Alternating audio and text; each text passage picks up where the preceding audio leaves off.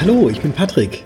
Mit dem virtuellen Zukunft für Finanzberatung Tourbus bin ich quer durch die Republik unterwegs, immer auf der Suche nach interessanten Gesprächspartnern aus einer der wohl spannendsten Zukunftsbranchen. Mit dabei natürlich das Zukunft für Finanzberatung Freundebuch und das werden wir jetzt gemeinsam ausfüllen. Auf geht's!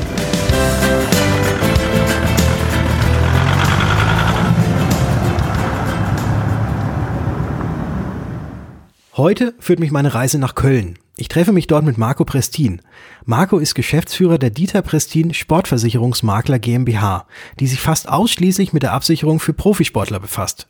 In diesem ersten Teil sprechen wir darüber, warum Marcos großer Traum, Profifußballer zu werden, geplatzt ist und warum er dennoch seinen Traumjob gefunden hat.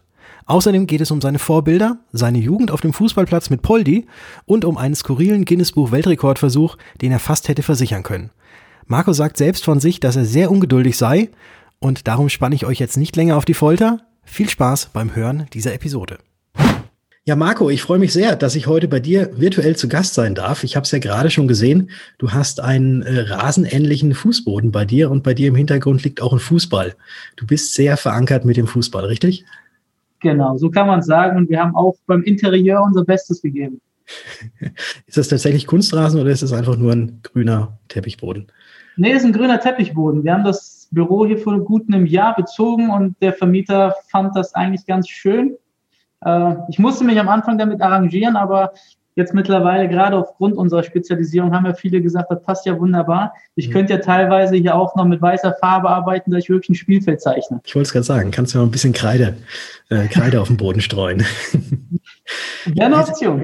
Ja, wir sind ja jetzt hier, äh, ich habe mein Freundebuch natürlich mit dabei und das werde ich jetzt auch mal ganz kurz aufschlagen und dann ähm, sprechen wir mal so ein bisschen über dich, beziehungsweise darfst du mir die Fragen beantworten, die in diesem Freundebuch bestehen. Ähm, aber die erste Frage natürlich erstmal, Marco Prestin, du kommst aus Köln und ihr seid spezialisiert auf Sportler mit eurem Versicherungsmaklerbüro. Genau. Unsere Historie seit über 30 Jahren und da sind wir sehr, sehr zufrieden mit weil es eine Nische ist, die sehr, sehr spannend ist und auch gepaart mit unserer absoluten Leidenschaft. Mhm. Du hast gerade gesagt, wir. Wer ist denn wir? Mein Vater und ich machen das gemeinsam. Also mein Vater hat damals die Firma gegründet und ich bin jetzt mittlerweile im 13. Jahr dabei.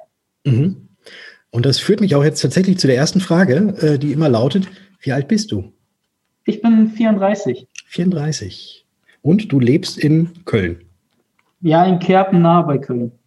Kerpen. Aber ist, das ist nicht das Kerpen, äh, wo auch äh, Michael Schumacher ursprünglich herkam, oder? Doch, genau das Kerpen. Doch. Ah, okay. Und dann bist du früher auch mit dem Go-Kart rumgefahren. Ab und zu mal, ja. Die Kartbahn ist, äh, sag mal, einen Kilometer von meinem Büro weg. Mhm. Auch interessant. Auch schon früh die Leidenschaft zum Sport sozusagen entwickelt. ich versuche mich überall damit zu umgeben. Mhm. Also ich habe mal Kerpen aufgeschrieben. Was ist denn deine Lieblingsfarbe? Ähm, blau. Blau. Ja. Blau. Wieso blau? Ich meine, ich, ich meine so äh, Köln und so weiter, das ist ja eher so rot, oder? Ja, rot und weiß, aber mhm. weiß nicht, rot. Tja, also ich habe, mir, mir, hat man mal gesagt, schwarz ist keine Farbe, aber ich habe immer normal darauf geantwortet, schwarz. Mhm.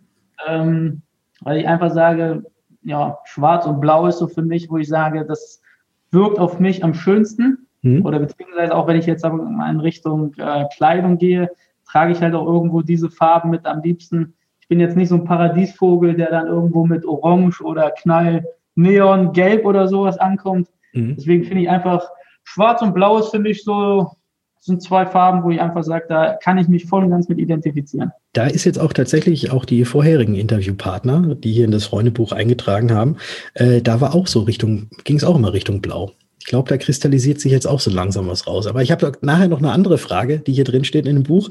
Äh, und wahrscheinlich weiß ich jetzt auch schon deine, die Antwort darauf. Aber das alles zu seiner Zeit. Also ich, ich notiere mir jetzt einfach mal blau, weil schwarz keine Farbe. Alles klar. So. Was ist denn dein Lieblingsessen? Ähm, da würde ich sagen, ein schönes Steak. Ein schönes Steak. Dann äh, schön Medium wahrscheinlich, oder? Ja, Medium Rare sogar. Oh, Medium Rare, okay.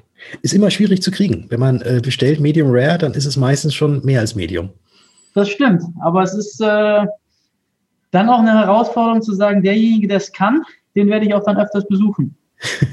Sehr gute Antwort. Also Medium Rare, schreibe ich da mal auch nochmal mit hin.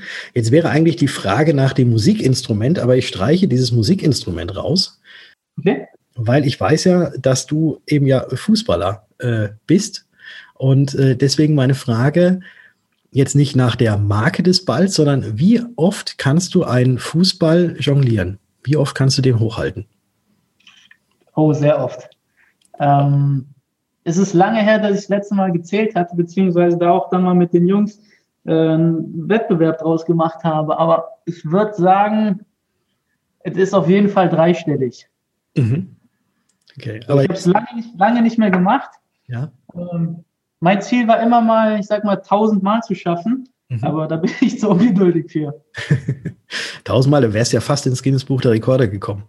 Ich weiß, ich weiß gar nicht, wo der Rekord liegt, aber ich sag mal, wenn du, wenn du ein gewisses Ballgefühl hast, dann ist ja, ich sag mal, das stupide Hochhalten jetzt nicht unbedingt oder das Jonglieren unbedingt nicht jetzt die, die Kunst, aber es ist halt schon eine Konzentrationssache. Mhm. Aber dann auch so richtig so mit einmal mit, mit, dem Bein dann um den Ball rum und dann weiter hochdotzen und dann mal ein bisschen auf dem Kopfball machen und äh, über die Schultern rollen lassen und so weiter. Möglich, das, das, erhöht natürlich dann das Risiko. Wenn du jetzt wirklich sagst, wer schafft am äh, meisten den Ball hochzuhalten, dann würde ich diese Spielereien eher sein lassen. okay. Okay. Da kommt dann wieder der Wettkampfcharakter durch und da ist keine Zeit für Schönspielerei. Mhm. Da sagst du was. Ich habe jetzt gerade äh, nochmal dieses Guinness-Buch der Rekorde kurz anläuten lassen, weil du hattest mir im, im Vorgespräch erzählt, dass ihr schon mal eine Anfrage bekommen habt, ob ihr nicht einen Guinness-Buch-Rekord versichern könnt. Ja, ähm, wir haben, ich weiß gar nicht wann es war, ein paar Jährchen her, haben wir aus Amerika mal eine Anfrage bekommen, dass wir für eine Dame ähm, den Versuch eines Guinness-Buchrekords versichern sollten. Und zwar ging es darum, sie wollte sich die längsten Fingernägel der Welt wachsen lassen. Mhm. Ähm, als ich die Anfrage gelesen habe, habe ich erstmal gedacht, es wäre Spam. Mhm. Äh, habe dann aber relativ schnell erfahren, dass es wirklich eine ernst gemeinte Anfrage ist. Ja. Ähm, ich schlag mich jetzt tot. Ich weiß nicht mehr ähm, genau, um welche, welche Länge es ging, müsste ich nachschauen. Mhm. Aber es war, es war wirklich eine Situation, wo ich ja, ich sag mal, schmunzeln musste, aber wo ich auch wieder dann gesagt habe, das ist natürlich eine Herausforderung, die mal komplett aus der Rolle fällt vom Alltag, mhm. ähm, die ich dann auch sehr gerne angenommen habe. Letztendlich war es wirklich ein Problem, ähm, also wir haben es versichern können, aber letztendlich war es wirklich eine Thematik, dass du gesagt hast, du musst natürlich ganz viele Eventualitäten ausschließen. Mhm. Und äh, letztendlich dann auch zu einer Prämie, die jetzt auch nicht ohne war. Und daran ist es dann letztendlich gescheitert. Aber allein der Weg dahin, dass ich ein unterschriftsreifes Angebot hatte, mhm. ähm, muss ich sagen, hat mich schon, hat mich schon stolz gemacht. Ja, glaube ich.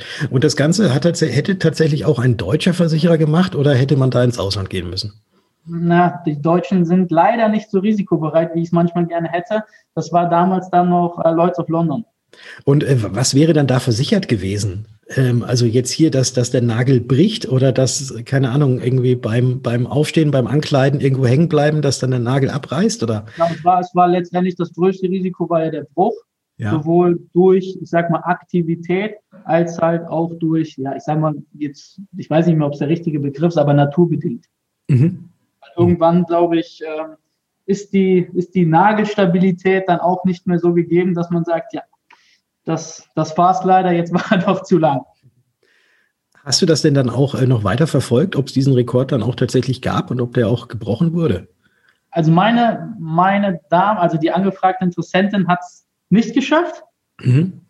Ähm, ich weiß gar nicht aktuell, ich habe es damals dann auch mal gegoogelt, wie, wie lang die Länge war. Ich muss ganz ehrlich sagen, ich habe es dann auch nicht mehr verfolgt, weil ich es nicht wirklich ästhetisch fand. Kann ich nachvollziehen. Kann ich nachvollziehen. War, war optisch nicht so, nicht so meine, meine Sache. Und man ist halt auch, glaube ich, ziemlich eingeschränkt, wenn man so meterlange also Fingernägel hat. Wenn ich ehrlich bin, ich wüsste nicht mal, wie ich, sag mal, täglich meine Socken anziehen sollte mit so langen Nägeln. Mhm. Ähm, von daher hat es jetzt nicht auf mein vollstes Interesse gestoßen, aber es war trotzdem allein aus, aus versicherungstechnischer Sicht sehr interessant. Mhm. Super spannender Einblick. Vielen Dank dafür. Ich komme mal zu der nächsten Frage die hier steht. Und zwar, auf was könntest du in deinem Leben nicht verzichten? Mm, ich, normalerweise hätte ich jetzt immer gesagt Sport oder Fußball. Mhm. Ähm, seit ein paar Jahren sage ich meine Familie. Oh, okay. Sehr schön. Familie, äh, wie viel, wie viele Kinder, wie viele Frauen? ähm, ich fange mal mit den Kindern an und reduziere dann. Das sind zwei Kinder und eine Frau. Okay. Und die Kinder sind noch, äh, sind noch im, im, im, ganz jungen Alter wahrscheinlich. Ja, äh, vier und äh, also nicht ganz vier und der Kleine ist jetzt fast ein halbes Jahr. Mhm. Das heißt auch wenig Schlaf momentan. Kann man so sagen, wenn meine Frau das hören sollte, ähm, ich entschuldige mich dafür, ich schlafe deutlich mehr als sie. Und daraus höre ich jetzt eine Frau. no. Ja. Nächste Frage, die lautet: Gibt es Vorbilder in deinem Leben? Ähm, ja, gibt es. Mhm. Ähm, früher, ich sage mal, in meiner Kindheit war es, denke ich mal, was, was auch ganz normal ist. Irgendwo mein Vater halt aus seiner Historie raus. Er war damals Fußballprofi, deswegen ähm, war das für mich halt auch immer etwas, was ich, was ich erreichen wollte. Und dann auch nach seiner Karriere dann als, als Unternehmer, wo ich einfach gesagt habe, dieser, dieser Spagat zwischen Spitzensportler und ähm, ich sage jetzt mal ein bisschen überspitzt gesagt, ein, zwei Stunden Arbeit am Tag, mhm. äh, dann wirklich hin zum, zum Unternehmer, der eine Firma und Mitarbeiter führt, äh, muss ich sagen, hat mich schon beeindruckt. Mhm. Ähm, und dann hat man natürlich ich sag mal, auch jetzt in der, in der heutigen Zeit dann halt, äh, was, was, oder welche Leute mich extrem beeindrucken, sind halt gerade diese, diese Visionäre, wo ich halt sage, so, so ein Steve Jobs oder auch jetzt gerade aktuell so, so ein Elon Musk, wo ich einfach sage, ähm, die haben Gedanken und setzen halt wirklich alles daran, den umzusetzen. Das finde ich halt, äh, ja, überragend. Ja. Und ähm, ja, ansonsten aus dem, aus dem Sport rausgesehen, weil wie gesagt, das natürlich mein, mein Leben irgendwo extrem prägt, ist es, ist es aktuell wirklich, weil wir auch ungefähr den gleichen Jahrgang haben, ähm, Cristiano Ronaldo. Mhm. Weil ich einfach sage, ich meine, der polarisiert extrem, aber auf der anderen Seite, wenn ich mit 35 noch so, ich sag mal, leistungsstark und auf jeden Fall auch diszipliniert bin, mhm. ähm, er hat eigentlich alles erreicht in seiner Karriere, aber trotzdem habe ich das Gefühl, dass er jeden Tag im Training und auch in den Spielen immer noch mehr als 100 Prozent geben will. Das, das fasziniert mich einfach, dass ich wirklich sage, ich ruhe mich nicht auf dem aus, was ich schon erreicht habe, sondern versuche wirklich jeden Tag ein Stück besser zu werden. Und das ist etwas, muss ich sagen, da, da ziehe ich ganz, ganz hoch meinen Hut vor. Finde ich überragend. Ich habe auch mal gehört, dass Cristiano Ronaldo auch immer derjenige ist, der eine Stunde vor Trainingsbeginn schon da ist und danach nochmal eine extra Stunde dranhängt. Genau, das, das meine ich halt, dass, dass viele halt immer nur ich sag mal, dann, dann seinen Erfolg sehen und teilweise auch oft mit Neid verbinden. Äh, wobei ich aber sagen muss, er ist einer der ganz wenigen Profis, die auch wirklich sein ganzes Leben darauf fokussieren und ausrichten, sowohl Ernährung als auch Lebensweise. Mhm. Ähm, also für mich einer der ganz besonderen Sportler, ähm, wo ich einfach sagen muss, mehr geht eigentlich nicht. Es gibt wahrscheinlich Talente oder vom Talent her welche, die einen Ticken besser sind.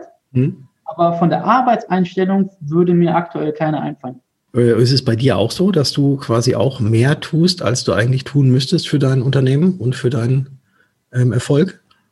Naja, ich sag mal, auch in unserem Bereich ist es wahrscheinlich so, dass das jeder es kennt. Wenn, wenn ich irgendwo Stillstand habe, ist es irgendwo gleichzusetzen mit Rückstand. Ich sag hm. mal jetzt, man muss es vielleicht nicht immer nur an dem, an dem finanziellen Erfolg sehen, sondern auch letztendlich ähm, von der, von der unternehmerischen Ausrichtung. Sei es jetzt, ich möchte, keine Ahnung, fünf, zehn oder von mir aus auch 100 Mitarbeiter haben. Ähm, letztendlich ist da ja jeder ein bisschen eigen, wie er sagt, ich möchte mein Unternehmen führen, welche, welche unternehmerischen Ziele habe ich. Äh, der eine sagt, ich muss Millionär werden, der andere sagt, äh, ich möchte einfach nur vier Stunden am Tag arbeiten, dann bin ich auch glücklich. Mhm. Ähm, so dass ich dann einfach sage, ich versuche meine Ziele bestmöglich zu erreichen. Und wenn es letztendlich mal so ist, dass man sagt, man hat eine keine Ahnung, 60, 70, 80 Stunden Woche, dann ist es halt so. Ich finde es halt nur wichtig, dass das Ganze sich halt irgendwo ähm, in einer vernünftigen Balance hält, dass man einfach sagt, man hat auch noch genügend Zeit für seine Liebsten oder halt auch für sich selber, was ich auch ganz wichtig finde. Die nächste Frage, die hier steht, ist, äh, wo wir jetzt eigentlich passt, passt sehr gut, äh, wo wir ja jetzt äh, gerade so über diese guten Angewohnheiten und das Mindset äh, gesprochen haben. Was ist denn deine schlechteste Angewohnheit? oder wenn du eine hast, äh, willst du die überhaupt erwähnen? Ja, habe ich, hab ich kein Problem mit. Das ist, äh, also ich würde sagen, ich, meine schlechteste Eigenschaft ist, dass ich sehr ungeduldig bin. Mhm. Ähm, ich sage jetzt mal ganz überspitzt, ich stehe schon beim Supermarkt nicht gerne in der Kasse. Mhm. Deswegen also, gibt es ja jetzt mittlerweile auch die, wo man selbst abkassieren kann. Genau für solche Leute. Ja, aber dann hast du auch die Leute davor, die nicht wissen, wie es geht und das hält dich dann noch länger auf. Ja, gut. Nein, aber das ist, äh, das war schon immer so, dass ich äh, gesagt habe, wenn ich etwas, ich sage jetzt mal überspitzt, in einer Stunde schaffen kann, möchte ich es auch in einer Stunde schaffen und mir nicht zwei Tage dafür nehmen. Mhm. Ähm, ich weiß nicht, das ist, ich mag, ich mag nicht gerne warten, sagen wir es mal so. Bist du denn dann eigentlich äh, eher, also bist du ansonsten ein geduldiger Mensch oder bist du da auch sehr, sehr ungeduldig?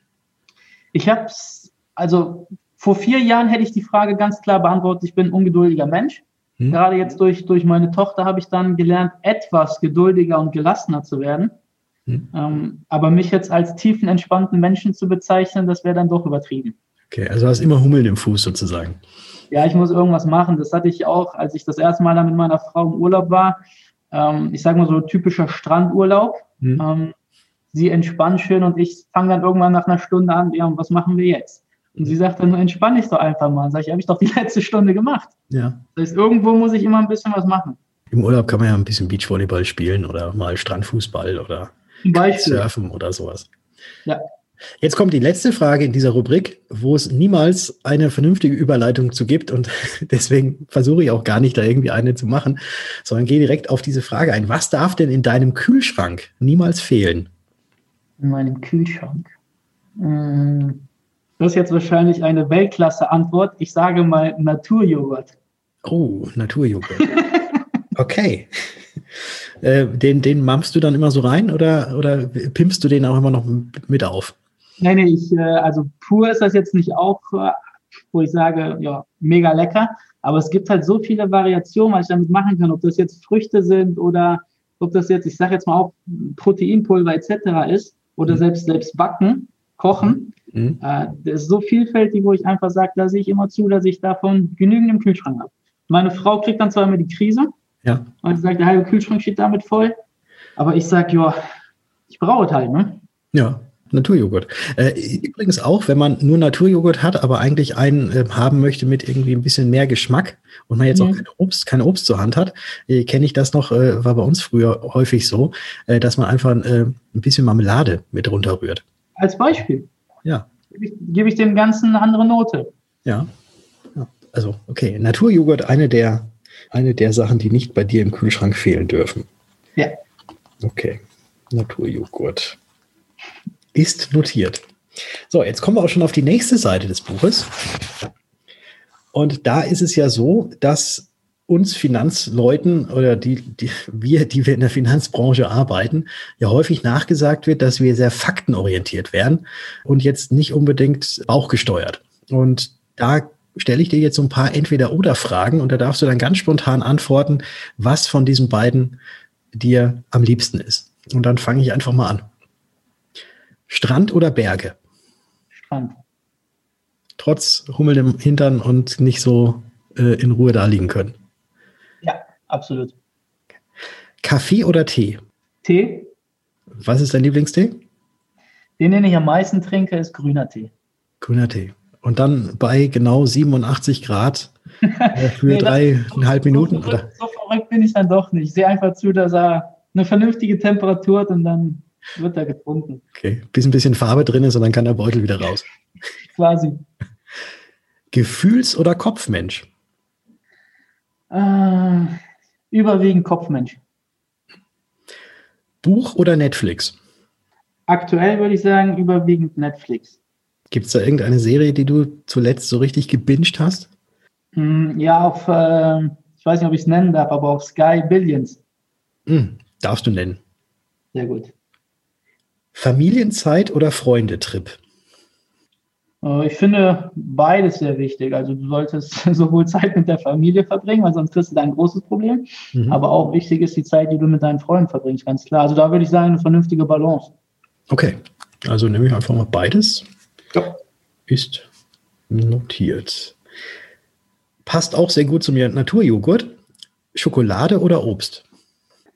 Ich sage jetzt mal überwiegend Obst. Aber Schokolade darf auch mal nicht fehlen. Ja. Und gemixt Schokolade mit Obst? Geht auch. Mhm. Du meinst jetzt so zum Beispiel so eine, so eine Banane mit Schokoglasur? Zum Beispiel, ja. ja. Geht ab und zu, bin ich jetzt nicht so der Fan von, aber geht. Das sind immer die Sachen, die, wenn man sie sich am Stand holt, einmal reinbeißt, dann auf einmal runterfallen. So kenne ich das. ja, genau. Ja. Und eine Frage, wo ich vorhin schon drauf angesprochen hatte, wo ich glaube, dass ich die Antwort schon weiß. Was ist für dich wichtiger? Theorie oder Praxis? Dann gib mir mal deine Antwort, ich sage dir, ob du richtig liegst. Okay, ich würde sagen, so hat sich das zumindest bisher herauskristallisiert, dass viele sagen, dass die Praxis deutlich wichtiger ist, also die Umsetzung, als im Vorfeld alles theoretisch bis zum letzten durchgekaut zu haben. 100 Prozent, ja. Also sehe ich, sehe ich genauso, weil du kannst, ich sage mal, in der Theorie, ich sage jetzt mal als Beispiel, um, um auch in meiner Sprache mal zu bleiben, äh, kannst du der Weltmeister sein, wenn du aber in der Praxis nichts auf die Kette kriegst, hm. ähm, weiß ich nicht, ob sich das dann so erfüllt. Deswegen sage ich immer, du kannst dir über alles so viele Gedanken machen, aber wichtig ist einfach, dass du ins Umsetzen, ins Tun kommst und einfach alles, alles daran setzt, dass es auch in der Praxis funktioniert. Okay. Also da jetzt ein ganz klares, ganz klare Tendenz, auch mit ganz den klar. Gesprächspartnern in die Umsetzung, dass man ja. ins Umsetzen kommt. Ja, jetzt ist die letzte Entweder-Oder-Frage, aber ich glaube, die brauche ich hier gar nicht stellen, weil die lautet nämlich Fußball oder Joggen über, überhaupt gar keine, gar keine Diskussion. Also selbst als, als aktiver Fußballer muss ich einfach sagen, ich habe Joggen gehasst. Mhm. Wenn es irgendwo äh, beim Training war oder nach dem Training war und es hieß, wir laufen jetzt noch ein paar Kilometer, muss ich sagen, das war dann nicht mehr den Sport, den ich liebe. Mhm. Äh, so dass das Fuß, also der Fußball ganz klar mit Ball immer Prio 1 hatte. Mhm. Jetzt äh, ist ja Fußball ist ja eine Mannschaftssportart. Ja. Und äh, darauf zielt eigentlich die Frage auch so ein bisschen ab. Ne? Bist du eher so der Mannschaftssportler, der gemeinsam mit anderen ein Ziel erreicht oder eben so der Individualsportler? Und da glaube ich auch, ähm, von dem, so wie wir uns bisher auch so kennengelernt haben, dass du da auch wahrscheinlich definitiv sagst, Mannschaft. Ja, in, in allen Bereichen. Also ob es jetzt, ob es jetzt der Sportbereich ist, mein klar, du hast auch irgendwo mal ein bisschen, ich sage mal, Tennis und sowas alles gespielt. Mhm. Aber da fehlt mir überall so dieses, dieser Teamgeist, dieses, äh, dieser Spirit, mhm. wo ich einfach sage, der kann durchs Nichts ersetzt werden. Also das ist zumindest meine Ansicht. Wenn ich einfach sage, du ähm, feierst Erfolge im Team, es ist was viel Größeres für mich, als wenn ich den, den Erfolg einzeln feiere. Und so sehe ich das halt auch bei uns im Unternehmen. Wenn wir, wenn wir gute Jahre haben oder ich sage mal jetzt einen großen neuen Kundengewinn etc., dann ist es ja letztendlich nicht nur, ich sage mal jetzt meine Leistung oder die Leistung meines Vaters, sondern es ist ja letztendlich auch, dass mir dann zum Beispiel im, Backoffice jemand den Rücken freigehalten hat, damit ich da, ich sag mal, klaren Kopf für habe und sowas alles. Das heißt, für mich ist, ist Teamleistung auch ganz, ganz wichtig und ich finde immer, wer kein guter Teamplayer ist, der hat auch nicht wirklich viel in meinem Leben verloren.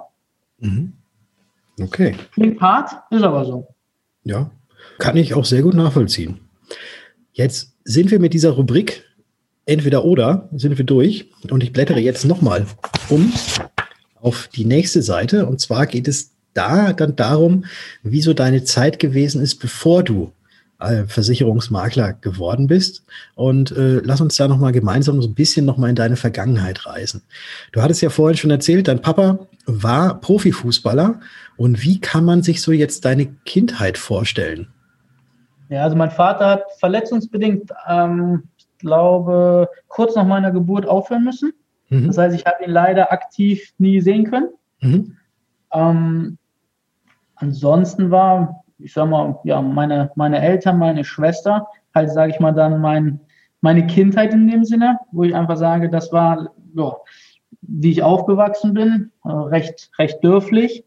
Mhm. Ähm, Finde ich immer noch schöner heutzutage. Ich bin kein Stadtmensch. Mhm. Ähm, das heißt, das hat mich so ein bisschen geprägt.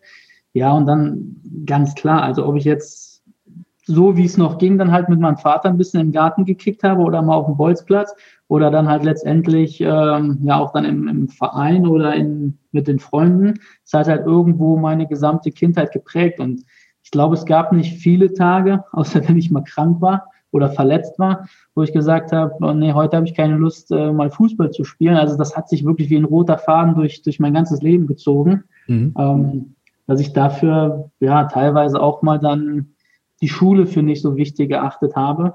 Mhm. Einfach gesagt habe, naja, mein Ziel war es ja auch Profifußballer zu werden. So, und dem habe ich letztendlich auch alles untergeordnet. Das heißt, ich war jetzt nicht unbedingt derjenige, der Wochenende dann mit den Jungs irgendwo großartig ähm, ja, einen auf Vollgas gemacht hat, sondern ich habe dann halt wirklich gesagt, naja, aber ich habe Samstag, Sonntag irgendwo ein wichtiges Spiel. Dementsprechend sitze ich zu Hause und bereite mich darauf vor. Und äh, so sah dann letztendlich, sage ich mal, meine Jugend aus. Also viel auf dem Fußballplatz, viel beim Training gewesen. Und wo hast du damals gespielt? Also ich habe erst in einem, in einem, kleinen Dorf hier bei uns gespielt und dann bin ich irgendwann dann halt zum, zum ersten FC Köln gewechselt in der Jugend. Mhm. Da habe ich dann noch ein paar Jährchen gespielt, unter anderem, weil ich halt auch im gleichen Ort wie, wie Poldi groß geworden bin.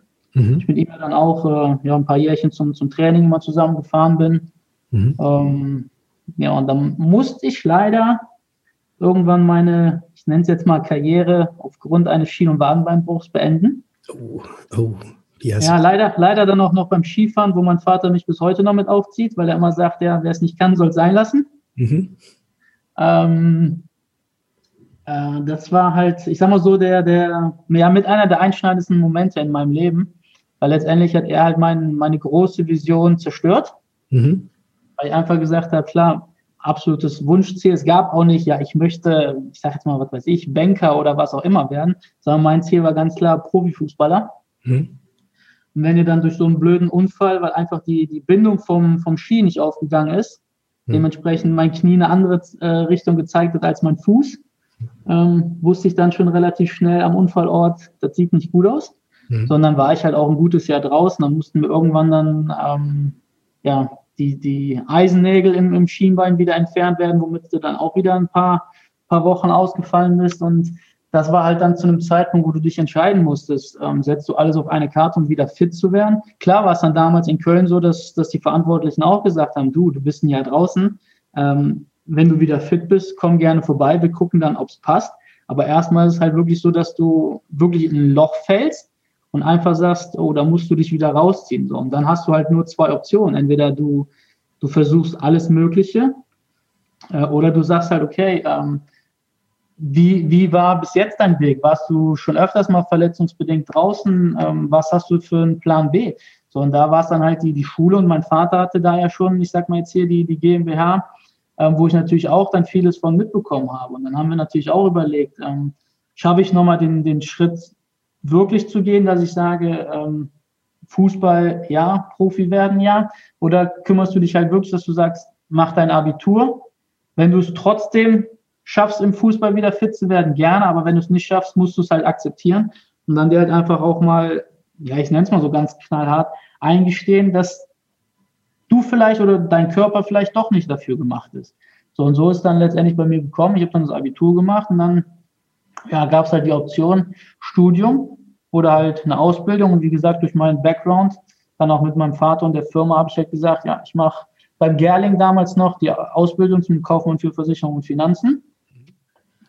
Und da habe ich dann relativ schnell gemerkt, ähm, ohne jetzt irgendeinem zu nahe treten zu wollen, das ist jetzt nicht unbedingt das, was ich die nächsten 100 Jahre machen möchte. Mhm. Äh, so dass ich dann so ein, ja, ich sag mal, Probejahr bei meinem Vater in der Firma gemacht habe und daran sehr schnell Gefallen gefunden habe. Dann einfach gesagt hat, jo, das ist das, was ich machen möchte. Also sprich, in einem Konzern tätig sein und da für irgendjemanden zu arbeiten, das wäre nicht so dein Ding gewesen, sondern dieses selbstständige, äh, gemeinsam mit deinem Papa, da jetzt die Firma aufzubauen oder oder genau das ist das natürlich so weit war ich damals in dem Alter noch nicht dass ich halt gesagt habe diese diese Freiheit als Selbstständiger die habe ich da ja in dem Sinne noch nicht gekannt ich meine klar mein Vater hat mir das vorgelebt aber ich wusste halt selbst nicht was das was das für mich wirklich bedeutet aber mir war relativ schnell klar dass ich nicht ähm, ich sage jetzt mal wirklich mein mein Leben lang ich sage es jetzt mal ganz platt ähm, bei jemandem auf der Couch sitzen will und sagen, ähm, Sie haben ja jetzt Ihre Haftpflichtversicherung bei XY ich könnte Ihnen hier ein Umstellungsangebot machen, weil das preis-leistungstechnisch besser ist. So, das heißt, da hat mir so ein bisschen die, die Herausforderung gefehlt, dass ich wirklich sagen kann, ich kann meine Kreativität ausleben, ich kann meine eigenen Entscheidungen treffen. Und das ist halt dann ähm, relativ schnell herangereift, dieses Mindset, mhm. dass ich einfach sage, ähm, ich möchte bei meinem Vater mir auch die Sporen verdienen, also lernen und auch letztendlich wirklich dann in dieses Unternehmertum reingehen. So, und mittlerweile ähm, haben wir eigentlich einen ganz guten Deal, dass er sich immer mehr zurückzieht und ich halt immer mehr Verantwortung übernehme. Mhm. Und ich muss auch sagen, ich bereue diese Entscheidung äh, ja keine Sekunde. Da haben wir ja so eine ganz gewisse Parallel Parallelität bei uns beiden. Ähm, ja. Bei dir ist dein Vater ist noch, ist noch mit im Unternehmen drin, aber es ist alles darauf ausgelegt, dass du das dann auch mal, wenn er ausscheidet, komplett übernehmen wirst. Äh, bei, bei uns war es auch genauso, dass ich äh, reingekommen bin, ähm, als mein Vater sich dann auch schon so langsam zurückgezogen hat äh, und ich jetzt quasi dann schon eins weiter bin als du. Ich habe jetzt keinen Papa mehr im, im Hintergrund, äh, der noch aktiv mitarbeitet, aber es ist natürlich immer unheimlich toll, wenn man auch mal irgendwelche Fragen hat oder mal auf irgendwelche Erfahrungen äh, zurückgreifen möchte, dass man eben dann noch den Vater hat, der einem da auch noch mal ähm, seine Meinung dazu geben kann.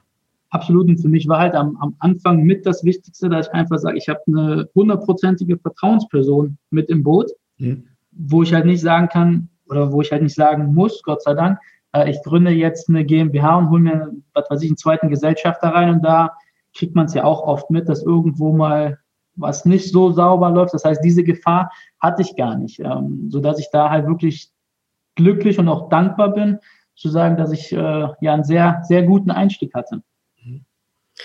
Ich möchte jetzt noch mal ganz kurz zurückgehen äh, zu dem Zeitpunkt, äh, als du im Schnee lagst und dein Ski nicht aufgegangen ist und du gemerkt hast, oha, das ja. ist jetzt doch was Größeres. Und ja. auch vielleicht so ein bisschen auch die, die Zeit, die Zeit danach.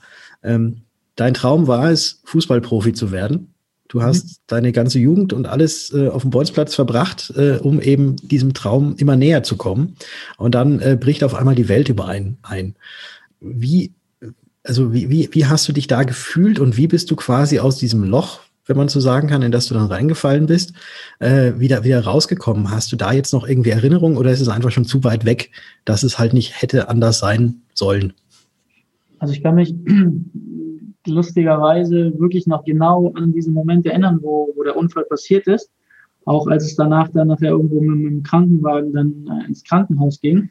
Hm. Ähm, und dann halt hieß, ja, ist gebrochen, muss operiert werden. Ähm, meine erste Frage war, ja, wann kann ich wieder Fußball spielen? Hm. Und äh, ich habe das, ich habe das zu dem Zeitpunkt, ähm, klar, stand ich, stand ich unter Schock. Ähm, es war auch wirklich vom, vom Gefühl her so, als ob du wirklich sagst, äh, die Welt ist da zusammengebrochen. Hm. Weil die Ärzte haben dann logischerweise auch gesagt, naja, du trägst jetzt erstmal den Gips, bis du dann wieder voll belastungsfähig bist. Das dauert Monate. Da musst du natürlich gucken, dass du auch vom, vom Kopf her wieder fit bist. Das heißt, keine Angst verspürst. So, und dann hast du irgendwann halt nochmal den Eingriff dann, um, um, ich sag mal, das, das, äh, oder die, die, die Nägel zu entfernen, sondern wusstest du halt, okay, selbst, selbst wenn du wieder ich sage jetzt mal 100% fit wirst, kommt irgendwann aber wieder der Rückschlag, wo du einfach sagst, du musst nochmal eine Zeit pausieren, weil du einfach nochmal den, den Eingriff äh, über dich ergehen lassen musst. Das war, das war, muss ich ganz ehrlich sagen, eine der, der schwierigsten Zeiten in meinem Leben, weil du letztendlich jeden Tag für irgendwas aufgestanden bist, gebrannt hast. So, und das wurde dir dann teilweise durch mein eigenes Verschulden, teilweise dann halt auch, ich sage jetzt mal, durch so einen, durch so einen Konstruktionsfehler, nenne ich es jetzt mal, mhm. halt einfach, einfach weggenommen. Äh, und dann bist du im ersten Moment, habe ich, also muss ich ganz ehrlich sagen, habe ich mich leer gefühlt mhm. und äh, habe auch ja, lange, lange dran zu kämpfen gehabt. Ich meine, klar, das, das Umfeld hat mich unterstützt, alles schön gut. Aber ich glaube, wenn du, wenn du dann auf einmal weißt, dein, dein Traum platzt, da können dir, egal wer, die schönsten Worte sagen. Äh, das interessiert dich in dem Moment nicht, weil du erstmal wirklich für dich wieder, ja, ich sag mal, die Orientierung finden musst. Mhm.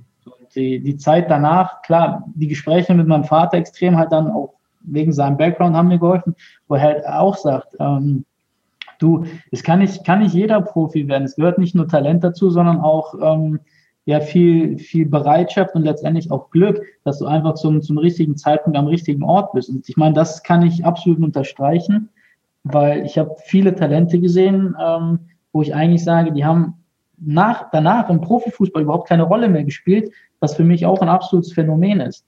So, und ähm, deswegen, also mittlerweile komme ich gut damit zurecht, wo mhm. ich sage, ja, ist halt jetzt mal platt gesagt dumm gelaufen. Ähm, aber damals hat es mich wirklich ja, eine ganz, ganz lange Zeit beschäftigt.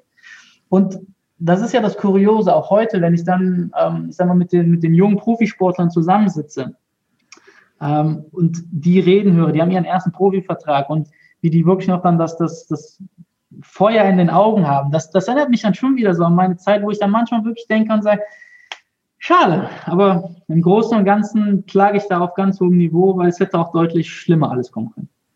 Das stimmt. Und ich hoffe, du kannst jetzt mittlerweile also auch wieder ganz normal laufen, ganz normal kicken und hast keine, keine bleibenden Schäden davon getragen.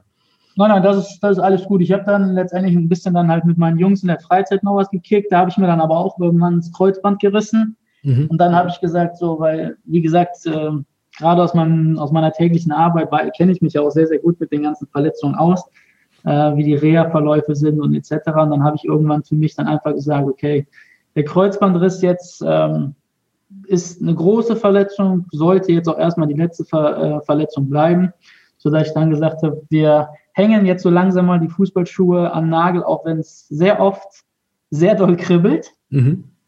Ähm, aber wie gesagt, man muss irgendwann Prioritäten setzen und dann gerade auch mit der, mit der Geburt äh, meiner Tochter, wo ich dann einfach gesagt habe, es geht jetzt nicht, dass wenn mir nochmal sowas passiert, ich dann halt ein Jahr, halbes Jahr ausfalle und meine Frau das alles alleine machen soll. Von da habe ich dann gesagt, ich habe im Job genug zu tun. Ähm, ich kann immer noch genug Fußball. Ich kann Fußball spielen noch, das wäre nicht das Problem.